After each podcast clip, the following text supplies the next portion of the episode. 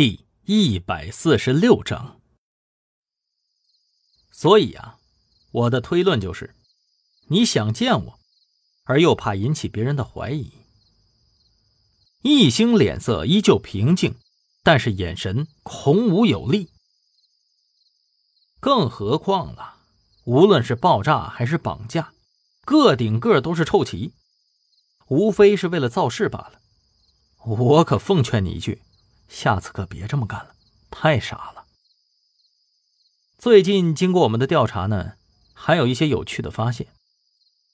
吴凯生，男，四十岁，单身。伪装的倒是挺好的，从资料上看是毫无痕迹。但奇怪的是，金海公司的账户总是会定期给一些皮包公司转账。一开始我们都以为这是要藏匿资金呢。但是金额又不是那么大。顺着这条线索，我们就发现了，这些钱最终都流向了一个账户，而且消费可有规律了，卫生巾、化妆品、衣服样样不少。哦，对，还有，每到二月和九月就会有大额支出。我要是没猜错的话，应该快大四了吧？吴凯生的脸上。笑容早已消失，随着易星如数家珍般的说出所有信息，他的脸色就越来越难看了。够了，不要再说了。易星又笑了，其实啊，还真挺令人吃惊的。地狱里的禽兽竟然流着人类的血，坏事做尽做绝的人渣。竟然有一颗想保护好家人的心，甚至不惜为此做出大量的掩护。兴许是被易星的这句话刺激到了，吴凯生猛地起身，一把抓住了易星的领子，手中出现了一把明晃晃的匕首，架在了易星的脖子上。你再说一句！敢只身前往地狱的罪恶可行，有没有做好奉献生命的觉悟啊？吴凯生，你这是求人的态度吗？吴凯生死死的凝视着易星，最后还是放开了他，像个泄了气的皮球，坐回到了椅子上。易星整理了一下，坦然的看着他说道：“说说他的信息吧，要我们帮你找谁呀？别藏着了，这也是为了我们可以顺利开展调查。”吴凯生听了这话，才一五一十的说了起来。原来，吴凯生的亲妹妹叫做吴子嫣，作为毒贩子。吴凯生当然知道自己过的是朝不保夕的日子，所以他才会做了许多许多的保护，就是为了保护自己的妹妹。但是黄龙那天在电话里头突然提起了妹妹这个话题，让他顿感惊讶。他这才反应了过来，吴子嫣失踪了。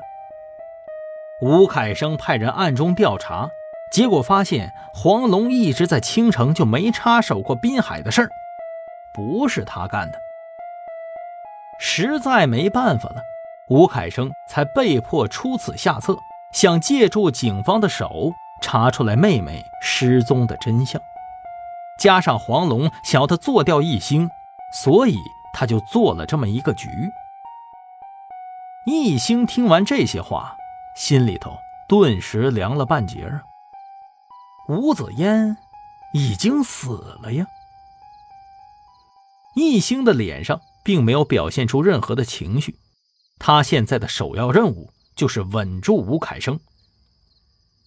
吴凯生最后说道：“你快点通知局里头，找到我妹妹以后，咱们交换。”一星想了想，掏出了手机。拨通了汪旭东的号码。